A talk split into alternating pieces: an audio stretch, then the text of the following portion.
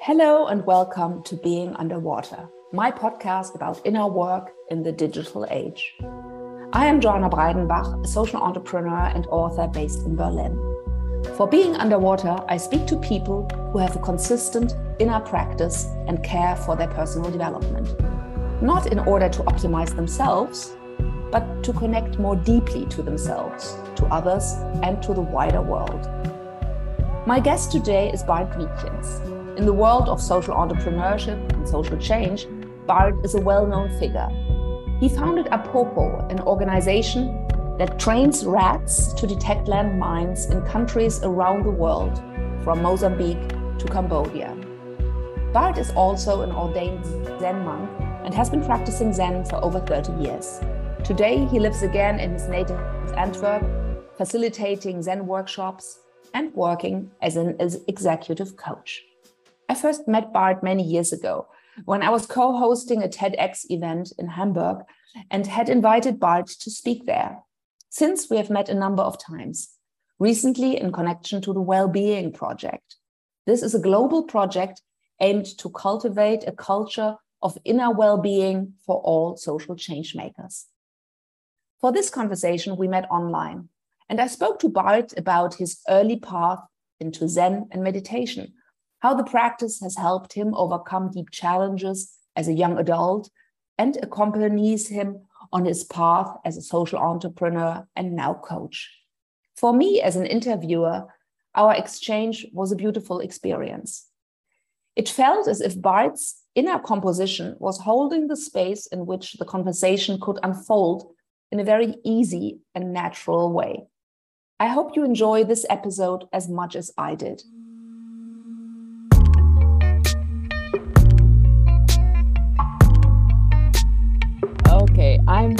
Happy to be here today uh, and meet you, Bart. Um, we together met uh, in Berlin in person, uh, but then I didn't have access to my office uh, and we couldn't do our uh, interview for being underwater. So now we have uh, made an appointment on Zoom. I'm in Berlin and you are in Vienna. so welcome. Thank you. I'm happy to do this to our audience, uh, how would you describe yourself? Who are you? So I'm Bart Weetjens. Um, I'm a Belgian Zen Buddhist monk. Um, I am a father of two wonderful daughters. I'm a personal growth coach, and I also carry the label because I noticed that's what I'm doing now. Carry putting all kinds of labels on me. Uh, but maybe to to get to know me, uh, an well important and a label that it has been given and that influenced my life tremendously is a label of a social entrepreneur. Um, Can you say something about this? Because most people might not know what a social entrepreneur is. Ah, yeah. Well, I also didn't know what a social entrepreneur is until I, I uh, was selected for this uh, Ashoka Fellowship and later on other uh, social innovation space uh, networks a social entrepreneur you could say uh, there are various definitions but you could say somebody who tackles an injustice and an unjust equilibrium in society uh, that often has been going on for hundreds or for thousands of years um, and that touches to either an, an, inequity a disenfranchisement of a particular group uh, an environmental devastation to some serious societal problem a person who who finds a, a solution to that, uh, a shift in paradigm. And then works well. In that case, we could have many because we all have ideas, right? Around like, oh, this could improve and this could improve. And in the same time, um, just having an idea is really not enough. It's it's about really engaging uh, in the mud, I would say, uh, getting things done, uh, working out a, a, a working model, uh, building a movement or a group around this, uh, building a solid organization around this, creating the impact that you wanted to, to do. And then, um, yeah, and also have kind. In some cases, this is really not appropriate, uh, but very often it is. Uh, it's a replicator effect. If a solution is really good, automatically it will be adapted. Um, and maybe you could add some of your own, you know, which field you chose, because we are not really mm. uh, in our talk, at least as I have intended it, going to dive into what you did professionally uh, mm, for mm, many years in your life. But I think it still it would be interesting at the outset because you did something very original and very impactful, in my view. Yes, and which was uh, indeed very spiritually informed. Huh? Uh, so, uh, and, and that's why why I really want to like when talking social entrepreneurship, this actually starts from a space of a deep feeling of connection with all that exists. In my case, I had a well, my parents and my uncle we had a strong connection with Africa. Um, my uncle lived in Africa, and my parents went there regularly, and uh, yeah, I learned about the, the inequality, the, the, the incredible gap between, and I'm now talking 70s, 80s, the times when I when I grew up. Um, this was such an injustice, um, and well, it still is. So I was fascinated, especially by groups of uh, African subsistence farmers, who, uh, on one hand, showed a lot of resilience to me, and on the other hand, uh, we're so vulnerable. Uh, and um, and especially the the yeah the, the gap in, in in income and possibility in, uh, was so big for me. I didn't have a really smooth youth. I didn't really have the, my needs fulfilled in my youth, and uh, and that led me on a on a path of uh, yeah being a punk. Uh, somehow uh, kicking against all establishment and yeah and okay that put me in some ways in trouble uh, you know, uh, I didn't know that. That's an interesting information because I also had a punk phase only two years when I went to boarding school in English, in England. Uh-huh. But I mean, for me, it was a really important um, period of uh, defining myself first of all against you know my parents and the society i had grown up in. But it was such a liberating phase for me uh, so that's that's funny that we share that. Yeah pretty similar here. So i really needed that type of anti uh, movement to to find myself. Um, and in my case I, there was uh, yeah, a lot of, of experimenting with drugs involved. And in a way, well, I see it now as a blessing. Uh, in a way, this went wrong. I had an accident with an overdose, uh, and uh, that pulled me back tremendously in uh, my possibilities. I needed to, to, take medication, do therapies, and it was like a really difficult period in my life. But it made me also question, like, do I really want to uh, contribute to a system and comply to uh, what is expected by society from me, or well, I had nothing to lose. Uh, do I do I really choose the way I want to go? And okay, well, this is so rich. So I think let's let's go mm -hmm. there and let's not go to you know what you did later in mm -hmm. Africa. We'll come there, I'm sure, uh, mm -hmm. at some mm-hmm. point. So that's very fascinating. Uh, is this something where you then discovered also spirituality or or mm-hmm. zen yes that, that's where i uh, discovered the practice of zen which is in the first years tremendously helped me I was kind of as a, in a therapeutic way uh, to get my mind and my body in harmony again uh, because I mixed up. Well, I've been using some uh, LSD, uh, and there was a big dose, so my neurotransmitters were completely mixed and i was like yeah uh, hallucinating uh, heavily hallucinating. Um, and i needed a lot of support. I have had the luck that there were so many people around me who loved and cared for me. And um, and so I'm, I'm talking about people not necessarily well uh, like the, for instance director of the school of the design school where i was studying at that time product design in Antwerp. Um, he was such a mentor for me, and where I had expected because uh, yeah, what happened with me was quite known in the school, uh, and then uh, well, there were quite some users in the school, and I had expected I'll be thrown out of school, and um, and what the director did is he called in a meeting with uh, the whole subversive scene, I would say, in the school, and uh, used the example of what had happened with me to well i wouldn't say to teach us a lesson but still to to make us aware of the cho- what the, the consequences of the choices would be that we would make in life. This was tremendous leadership. He could have uh, with a clean uh, with a with a brush cleaned out the school of this uh, scam that we were but he didn't you know. He saw uh, he saw our value and uh, and he promoted us and and in my case in particular uh, because I, you know, like, so just in terms of a timeline, I had this accident. Uh, it was like a wake up call. Um, then I went on a therapeutic journey, uh, encountered Zen practice, uh, which started deepening my spirituality and, and seeing the, the unity of it all um, more in depth and cl- clearer. Um, and that actually put me further away from society. I didn't want to contribute to this uh, linear uh, extraction, production, consumption, disposal mode. I um, even if I graduated uh, in product design, I, I, worked a bit in industry. Uh, I, I, really couldn't stay there. Mm. So I had chosen to uh, distanciate myself further from the system live a life in a very humble life. I painted, uh, two exhibitions. And at the second exhibition, director of the design school, uh, whom I had invited, he said, Hey, Bart, I think we should talk.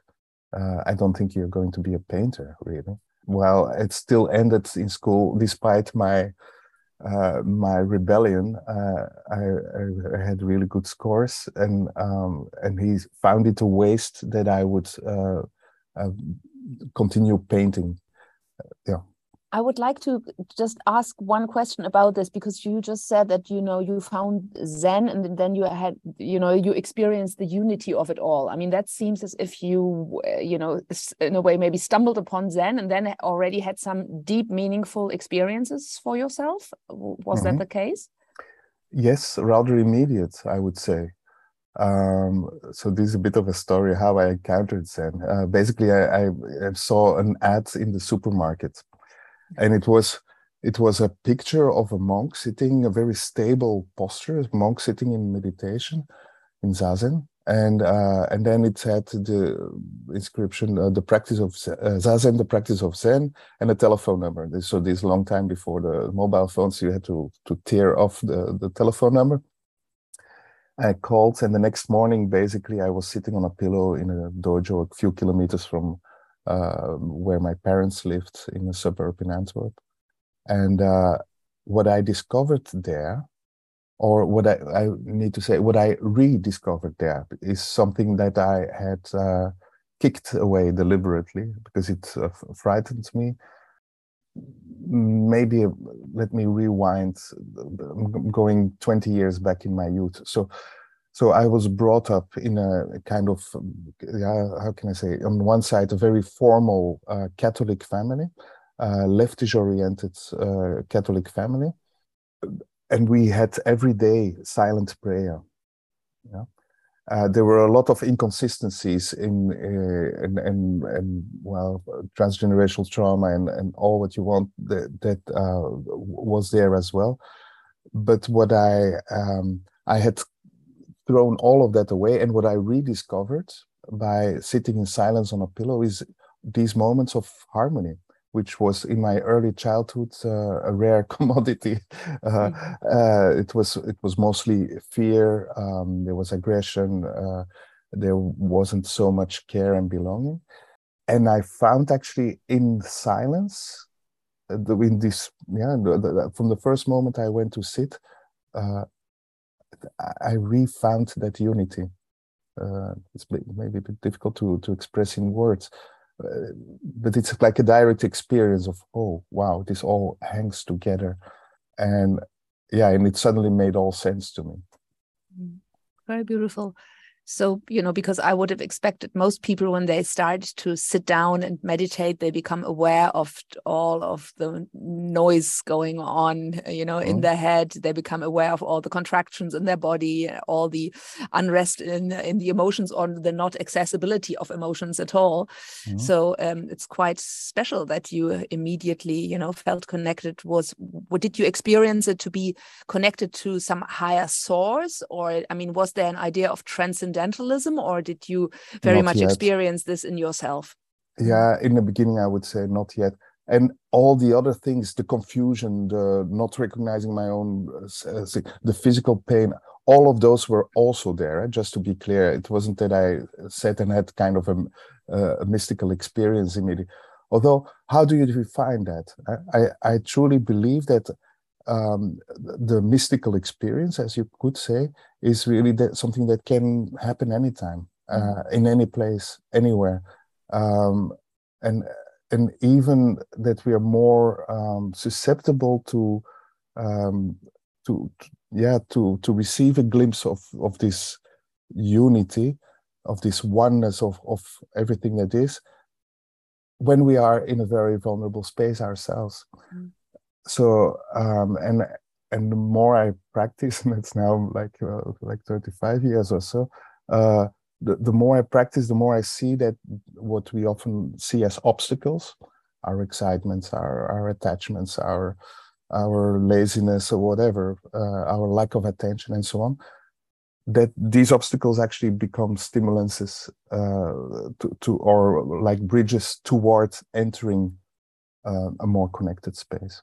Yeah, definitely. I mean, I experience it very often that I have such a guard, you know, so, so much armor around myself. Uh, mm. And then when then there comes a crack, you know, that is when then, you know, really something like in the Leonard Cohen song, something then mm-hmm. can, the light can come in, you know. Mm-hmm. And so mm-hmm. that is this experience of just being very raw and being very susceptible to a much more subtler information uh, or a much more subtler realm than I would experience in my everyday life, where, of course, because also of my, you know, because I needed to protect myself, and you, it seemed as if you also needed to protect yourself a lot. Mm-hmm. And then if that can come in, and if you then trust that, you know, I think many mm-hmm. people don't trust that. They try to get away from that vulnerability, mm-hmm. but that the mm-hmm. vulnerability is actually really an opening. And if you just allow yourself to melt more into it and then something can at least you know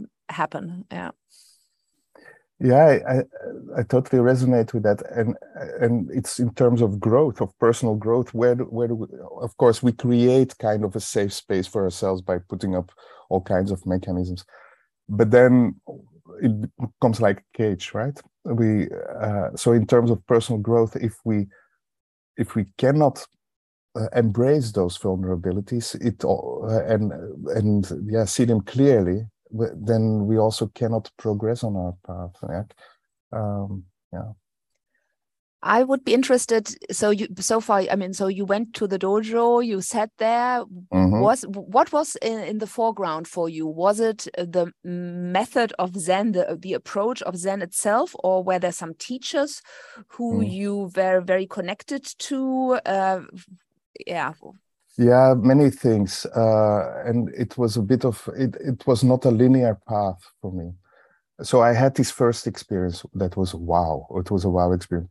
Um, the nun who ran that dojo was not an exceptional uh, spiritual guru or any it was just a dedicated nun who created that space and who provided a structure for people to practice um, and that in itself did for me what it had to do. That's what I needed at that moment. I needed some structure to, well, to be able to solidify or to to assimilate. I would say that uh, that unity that I that I experienced there, because the rest of my life was a big chaos. I was a kind of yeah. Meeting a teacher has helped me tremendously. Um, so I met my teacher in Amsterdam first time, I think uh, and immediately I felt like, okay, there is something I can't explain what, but there is something with this person that uh, can advance me. That's how I felt it. Um, he was very direct with me, uh, very open, um, I discussed my issues immediately with him, and kind of so there was immediately a trusted, uh, a trusting bond. Um, and well, he was authentic, genuine, uh, just, fair with me. It was rather brutal as well. He confronted me with with the facts uh, in my life, and in the same time, I felt kind of okay. Um, yeah, I felt a kind of natural attraction to him and it's kind of uh, it's an interesting uh, pool because in a way there was also something that frightened me in in that yeah so it was an interesting mix of emotions uh, that somehow all together created kind of oh i can learn from this guy was this a very lonely thing? I mean, were you in a group of uh, people who also were following some spiritual path, or was this really you? Well, at that time, I, the group to me felt a little alien. Uh, I felt as as if I was kind of an outsider, um, very alternative, very well subversive. And the group, I felt like are more like people formally practicing and and the, the I wasn't really as much attracted to the group uh, in the beginning. Uh, later on, I, I, learned that really everything can be a teacher, right? And everyone can be a teacher. Um, but at that moment, it was really a connection, mind to mind, with my teacher. Um, that yeah, that somehow pulled me forward how often were you practicing? Was it a very intense period in your life with practice at the center, or was this something you would do now and then? Well, I at in, interesting also. I wished my practice were constant at that time, but it wasn't obviously. Um, uh, I and I had a kind of performance oriented thing. I felt as if like the more I practice, the better this is for me. Um, then I had uh, periods that I uh, practiced very rigorously.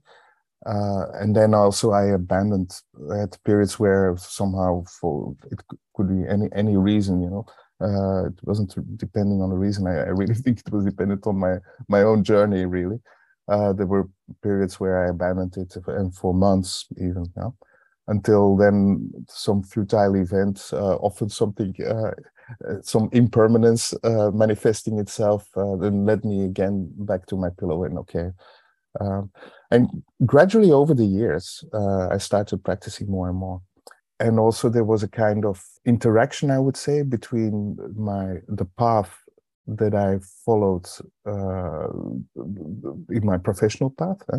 so and maybe i should say a little bit about this uh, yes so, please so what this did with me it gave me the courage to uh, to actually engage and of course and that courage is not some i don't see this as a personal quality i see this uh, really as a, a, characteristic of self with a capital s uh, that was uh, able to be triggered by uh, Mick Billette, the, the professor, the, the director of design school. I can't emphasize enough the role that he has played as a mentor to me and he, he, has nothing to do with Zen or Buddhism or, or anything really. He's a sociologist, a psychologist, and a philosopher, and um, and yeah, and, and he really, um, how can I say, um, had the wish to support me on my journey, and that one I will always be grateful to him for that, because it gave me the confidence to to act upon my vision, and where and to deploy the the this I, I would call it aggression uh, this uh, very raw my very raw anger my very raw energy to deploy this to a, a world problem at that time uh, which was landmine problem uh, and um, and yeah and I think because of that unique combination of me uh, having bred uh, rodents in my childhood and with the link with Africa and then uh, studying product design. I mean, this whole mix of who I was at that moment basically resulted in a solution. Uh, very well, uh, people laughed at it in the beginning, but a very simple solution, just training rats, yeah, to sniff out these landmines. anyway, and that's indeed. Uh, I, I, suggest we don't uh, focus on that for this uh, uh because it's a known story, and, and people can find about that. That's uh, true, but I think it is fascinating how you discover this this self-expression you know? How do you mm-hmm. actually get in touch? Because i think many people are longing for that very deeply you know? They are mm-hmm. all everybody's talking about what's what's my purpose and everything uh, yeah? And so in a way i mean it seems when i listen to you as if maybe really the combination of trauma and and and and and, and accidents and then but then also a connection to something to a deeper connection to yourself uh, facilitated by a mentor and a deeper connection maybe to really you know the unity of the world somehow mm-hmm. enabled you to really craft something which was very very uniquely you yeah and which mm-hmm. was your contribution and your place at that time in the world I believe so, yes. Uh, and I, I'm I'm really happy that you mentioned both the the circumstances which were there. Um, it's it's a mix of mix of meeting people of circumstances, uh, the way we're brought up, where we're brought up, and, and all those, um, often privileges, and then my how can I say the, the characteristics that composed me, the the the, the inner drivers that uh, can, which were also informed by, uh, but with they're both elements, both these inner and outer elements, which uh, are I think important. Um, there is this saying: if you if you do an effort to walk the way, the the way walks towards you as well. Mm -hmm.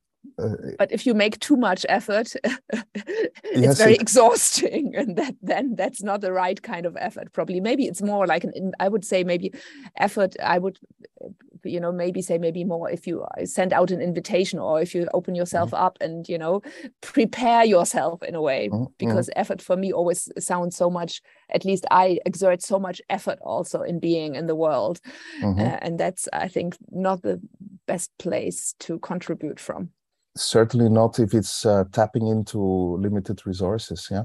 Uh, and often uh, actually it's a very good point what you mentioned effort um, so effort is one of the six paramitas as they're called are or let's say virtues that allow us to go beyond uh, our own and and and enter into a path toward awakening. Uh, but often effort is considered like this is me. I'm doing an effort. And and we have this idea that um, I have to do it all. You see it constantly in well in the social innovation space. you know, know enough people who really think the world depends on them, right? Including myself. I've been thinking that for a long time. But uh, what may be helpful is so this term effort actually comes from energy. It's about it's not necessarily our own willpower and muscle power, and it's not something personal if we see this in the larger picture as energy, uh, and we are energy in a particular frequency, then uh, and part of a, whole energetic system, then uh, the the personal uh, effort is uh, basically we don't need so much effort. We need the right vision. Yes, we need to uh, have an understanding.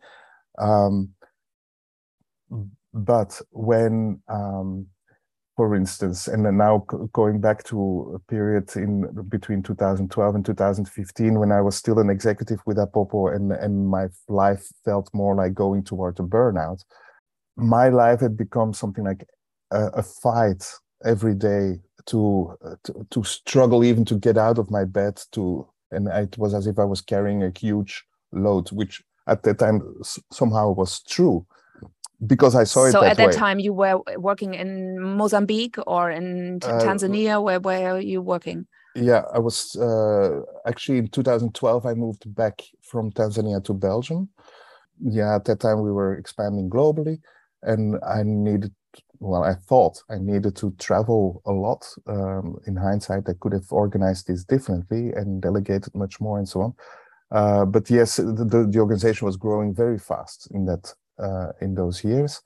Um, and in the same time, there was a continuous, we worked from a space of scarcity continuously. Uh, so as the, the, the organization grew, we needed more funding, and it, like and that was a strict uh, nonprofit uh, with yeah a yearly budget around four million every year that needed to be leveraged. So uh, that gave me a lot of stress and and feeling as if I was responsible for all that, uh, which is of course ridiculous. And, and but this identification with the role that had grown uh, was a was a major uh, thing that uh, how can I say that well I, I, the way I see now is to is that uh, help me understand what effort is not. okay. Uh, I, I would be interested to look at this in a bit more higher resolution this this mm -hmm. creation part you know or this manifestation thing because when i listen to you i get the idea that of course there is a personal aspect to this mm -hmm. you know where you're ready for something but it seems to be connected to much larger you know yeah well how do you how do you understand this? What is the role of an innovator? How is it connected to larger movements in life uh, or, or, in the cosmos or you know do you have like a, a theory there for your mm -hmm. yourself? Yes i do uh, and it's like its purpose huh, in the end uh, and and this is what i'm working nowadays mostly with people is, is on this particular thing like who we are in reality and basically we are our values. We are our virtues. Those things and then there's an overlap between virtues and values but uh, they're um, to the extent that we can realize our true self and let's that's maybe again a hollow term but what i mean with a true self is um, to the extent we can um, we can heal ourselves. Uh, we can come back to a compassionate a connected confident courageous uh, per, to be, become uh, those qualities, um, if if we are aligned with our values, it becomes almost automatic. While and and that's why this is so important. Uh, values work. Uh, because our values, well, we, we share some values, some values are different. But if by deepening work around values and, and virtues and also character strength, we learn more about ourselves. It's kind of conscientization process. And to the extent that we are in harmony with who we really are, this is not something fixed, really. This is, uh, to I would say, to the extent we can embrace this, uh, who we are in this interdependent reality where everything is interconnected, that is the place where hmm, we can land and where we can become confident and where things can go rather effortless. And well, it seemed from the outside as wow, this was a big effort. While in the end, it's a bit like people talking about the retreat. Oh, this guy went on a retreat nine days and he was sitting six hours in silence every day. That's a big effort. While actually, it isn't. If uh, there is a capability and a, a, trust and a confidence to, to surrender to that process.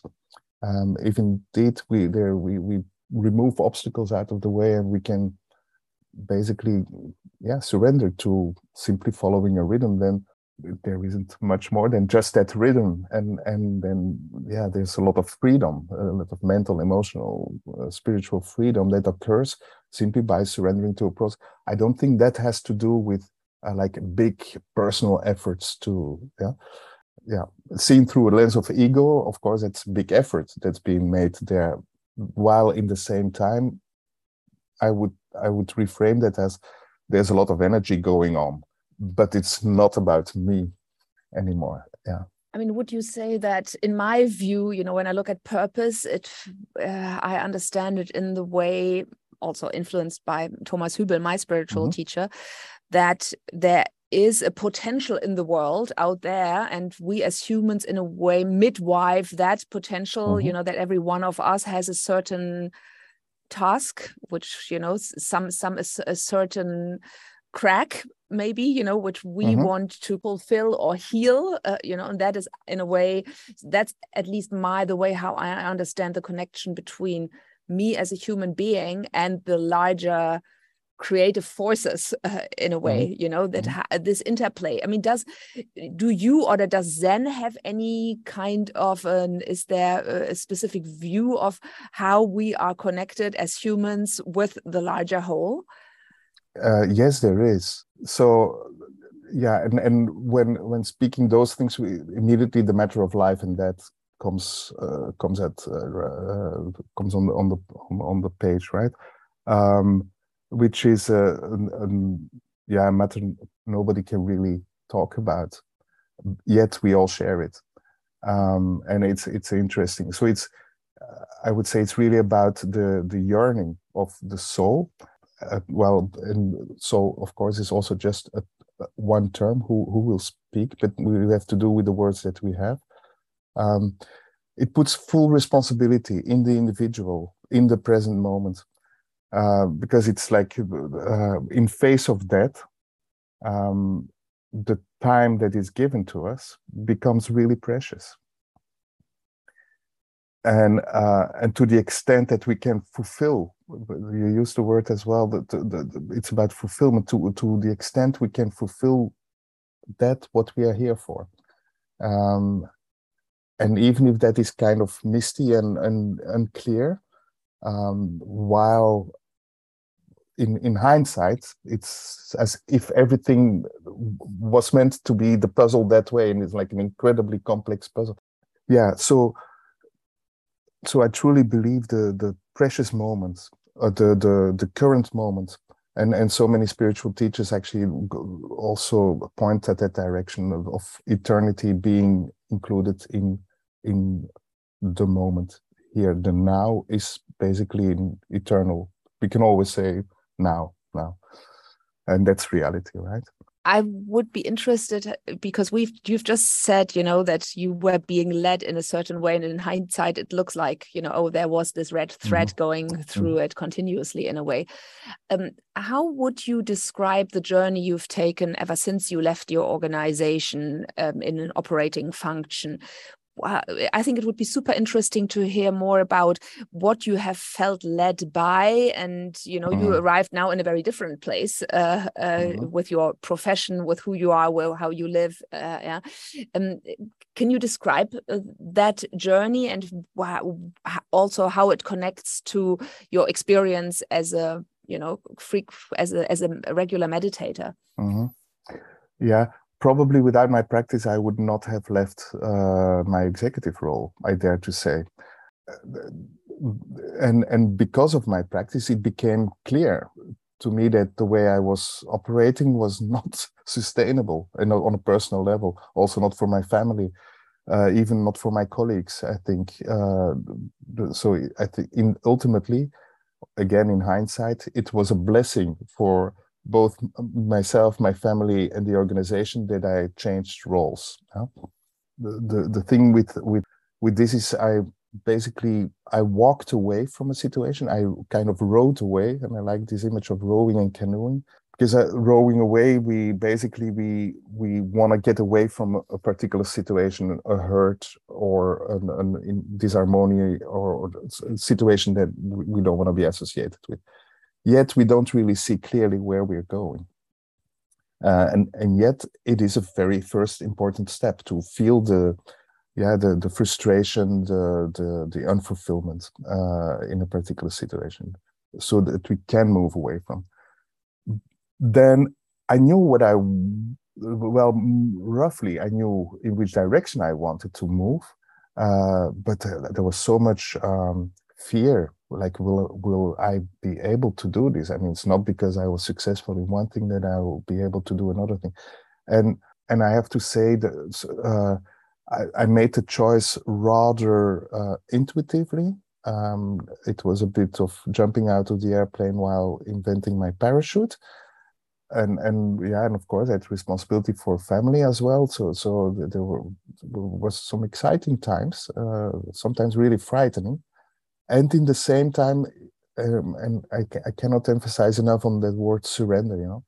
When w- what made it happen was me truly believing that this was my way yeah uh, so that made me uh, grow toward uh, deepening my commitment to the practice engaging in when I was asked to facilitate things, starting to do that when people, and now I'm really talking the beginning of the COVID uh, period, when people start approaching me with depression, burnout, all kinds of anxiety because of losing the structure in their lives, supporting those people and uh, and engaging, I would say, on another energetical level. And there we come back to effort again. Uh, engaging on another energetical level than being Bart, being the guy who does it. Now as I was more like holding space for others to find their way from rowing away from a situation towards canoeing. And this uh, shift between um, getting out of something or moving towards something is I see this over and over again. Um, I, I, mean, I first experienced that myself. Huh? Uh, like it was very frightening. I Want to get away, I didn't know where to go. Deepening my practice that I deeply trust uh, helped me in realigning and, and better aligning with my current set of values, which was changed over 20 years. Um, my virtues, what I want to work, how to want, I want to lead a life in service. And now I see this with, with many of my coaches going through a similar process. So yeah, uh, it's, it's quite striking. Yeah, it's very beautiful how you describe it.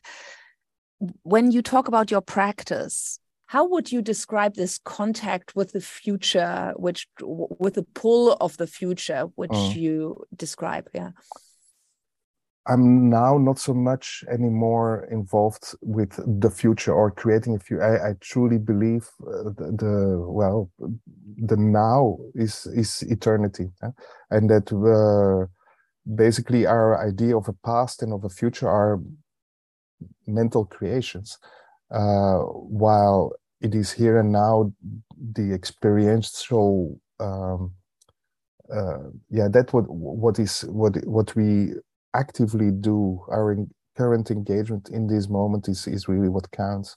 Sorry. So is this a felt experience of how would you say that this is a shift in your felt experience of life that you know before you it was more like there is a past and I'm moving towards the future and now do you experience life for yourself much more centered in the presence? Absolutely. Yes it's very well said actually uh, centered in in presence.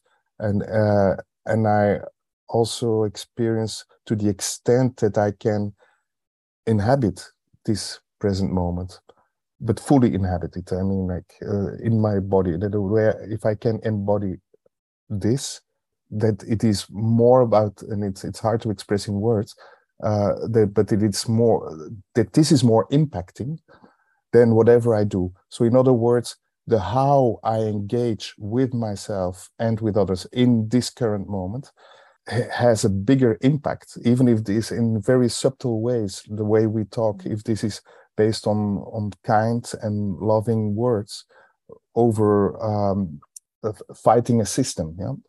that the impact of this kindness, this care, uh, is a healing impact, and uh, and that many of the solutions that we are tempted because of our own past trauma to fight for, that is exactly the opposite thing that we basically need to do to be able to create a sustainable impact.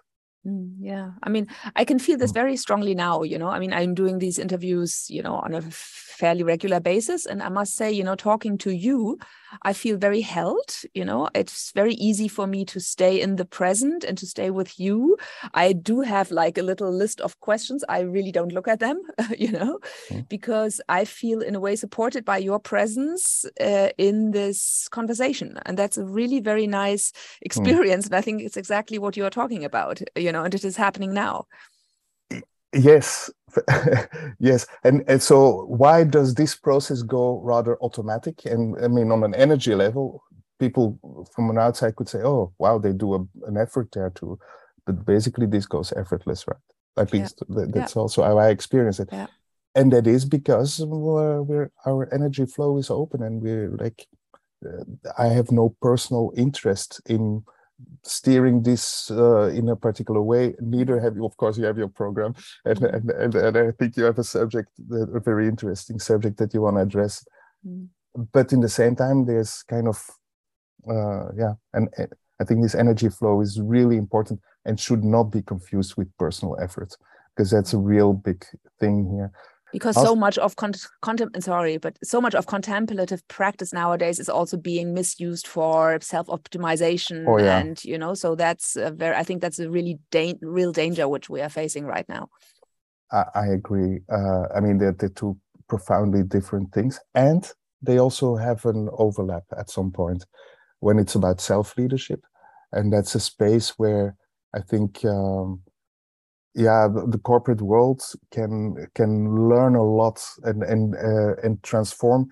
It's not the organizations it's not the structures that will change but the people in the structures if they take a different perspective on things they can change.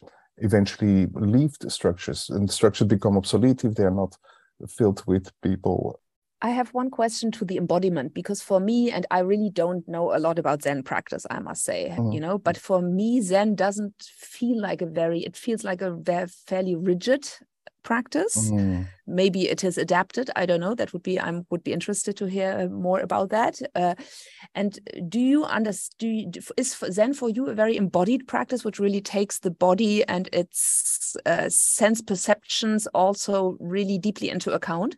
Absolutely, yeah. It, it, it's based on the on the understanding that reality is exactly this. It is constituted of a form that our body of, of emotions, of sensations, of perceptions, of, of mental processes uh, and consciousness, and that all that is continuously changing. That is the, re- the, the reality exists of nothing fixed while we have the tendency to see everything like oh we as if we need that you know then we have certainty as if uh, while if we just make the opposite movement and consider the truth that nothing is fixed that everything is continuously changing and which is one aspect of, of sunyata this what is the concept of what is often translated as emptiness i i, I I think fullness would be a better word. well, maybe it's uh, both. Maybe it's, I mean, at least yes. theoretically, you know, I haven't mm-hmm. experienced it, but I mean, what I know from the theory that, you know, it's, that's the paradox of it. Uh, yes, it, it is. It, it is in a way paradox, uh, paradoxical. Um, and and maybe it shouldn't be expressed in words, but there are definitely these aspects of impermanence that things are constantly changing, and interdependence. So the fact that everything is interrelated, that any act I do, an act can be an act of breathing, an act of, of uh, relaxing unnecessary tensions. Anything that I do is actually related to something else in the universe that manifests itself. So the way I manifest myself in this current reality, how I hold space for our talk, how I am engaged and concentrated on this, and so on, that this has an immediate influence on something else. Um, maybe somebody will be inspired uh, through this podcast, or uh, yeah, this direct experience is really essential in Zen, and that is, of course, with the body. That is with this. The, so the direct experiences of the the skandhas we call it, the aggregates of of reality. It's a form, the shape of our body. That's a given. Um, and it it changes. We can we can uh, either steer that or we can let go of our body. Uh, our sensations, our emotions, our uh, perceptions, our mental processes, all of these are important and they're constantly changing. Now, um, when you ask, is this a people have indeed often like see Zen as some austere practice, kind of cold and hard. And well, yes, from a distance, it, it looks a bit like that. I, I, I, can I cannot ignore that. I've seen myself uh, this kind of uh, fear of that part. But then, what is fearful? There is is ego. So in the end, it's about yeah surrendering to. I mean, and I, I think you can only or I can only surrender to that reality to the extent that I've realized it. You know? It's not something that I can surrender to if it feels frightening to me, obviously. The discipline of sitting quietly, and, and it when I say discipline, this may again sound austere, but discipline is nothing else than dedication. Um, so love, love, yes, uh, love, yeah. And happy you you put it this way. Yes, wonderful. Yes, discipline is love, yeah. and um, and loving silence allowing silence to speak and so surrendering to to that which is hard to express in words it's not at all austere to me. It's not at all uh, frightening. In contrary, it's welcoming. It's embracing. It's uh, a kind of a warm mother's love, uh, a place of belonging, a place where I can evolve and grow. Yeah, I mean, I think where this connotation also comes from is with the association of, you know, Japanese martial culture and harakiri and, you know, certain practices. And I would be very interested just to, for you, how do you hold this, the wholeness of experience or the wholeness of life, you know, the, the beauty and also the acceptance of, of the immense pain? Mm-hmm. You know, you worked so much in an area, landmines, which exerts so much pain uh, and su mm-hmm. human suffering. Mm-hmm. And not maybe not only in the in the effort of wanting to to to heal it, uh-huh. but also of just i think probably i mean the way i understand you you know you can only have a relationship with it you can only do something change change it if you are able to establish a relationship with it and not just completely resist it. Yes I, I th- that's a very important one. I think if we resist we don't get anywhere. If we indulge we also don't get anywhere. But it's kind of welcoming and observing and and, and, and concentrating relationship.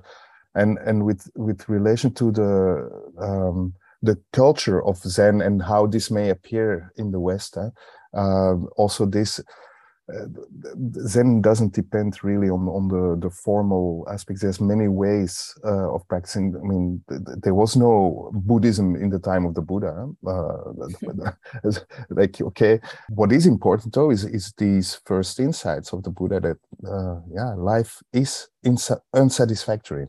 That's a given. Yeah? And why it is unsatisfactory is because we have and this is the, the root uh, cause of, of so much suffering because of this uh, fixed idea that we have that me is something separate from the universe mm. and something that is on top of the matter while it's just opposite we're entirely part of this and and to the extent that we can learn those mechanisms how energy flux in the universe how it gets blocked in the universe and how it can be healed and, and, and released and, and flow freely. Uh, to, to use the si- similar terms as, as, earlier in our talk, um, that is the extent to where we can lead a liberated life, uh, a life of fulfillment, a life of joy, uh, and, and and where yeah efforts go on or energy flows almost effortlessly. Uh, I would rather say yeah. From this place in the grounded presence, I would really like to just, as a for our final thoughts, understand how you perceive the current moment. Uh, you know, in a world which is, you know, at least you know from the outside. I mean, obviously very deeply in crisis. What is your personal or your I don't know what what your your pose in this? You know, how do you sit in this? Mm. That would mm. be one question, and I would also be curious where does it draw to you? Where you know where are you drawn to right now also with regards to you know your spiritual practice? Mm. okay so the first one um, i am very hopeful. And often people ask me don't you become desperate actually with seeing all these contrasts? And actually it's the opposite. If we can deeply understand that uh, what we just spoke about this uh, flow of energy and that everything is interrelated uh, then it's not about me anymore. So what would I be de- desperate about? Ultimately, and of course, we're going through multiple layers of crisis, and I see mainly the opportunity in there. I see all kinds of changes happening at so many levels.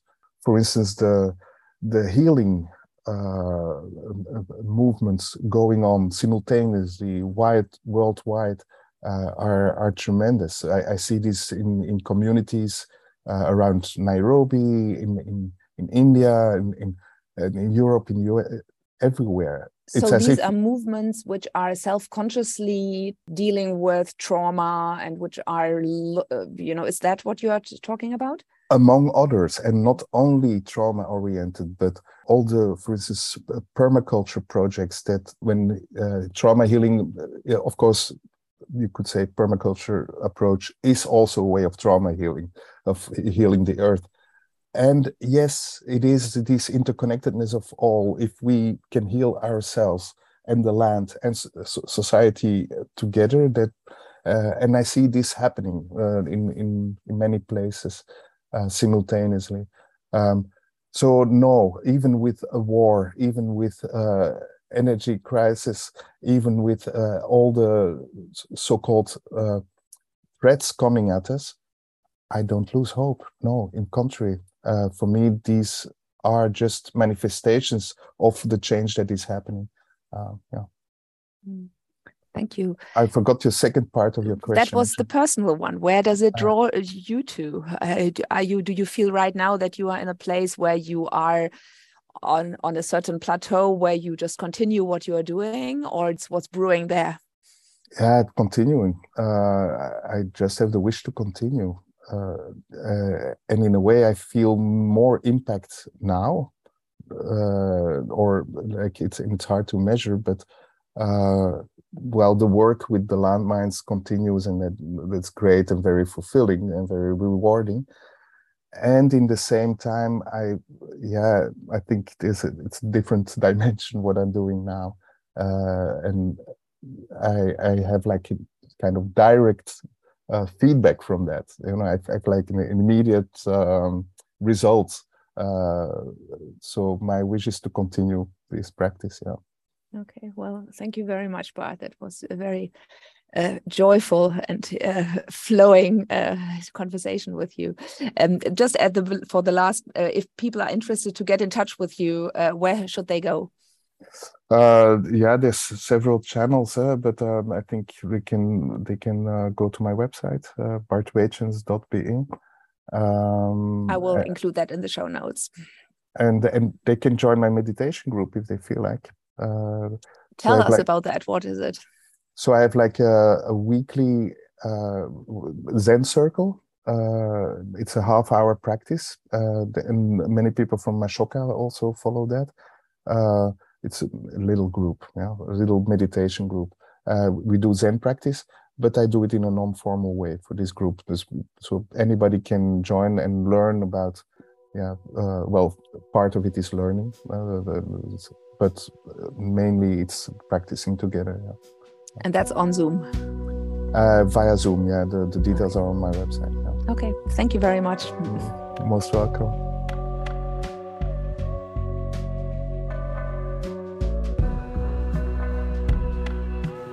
Being Underwater is created in collaboration between myself, Joana Breidenbach, and edited by Sienna Powers. The music is produced by Angus Sewell McCann and Vincent Augustus. If you like this episode, please remember to subscribe, rate, and review wherever you get your podcasts. You can also check out our website at beingunderwater.com or at joanabreidenbach.de.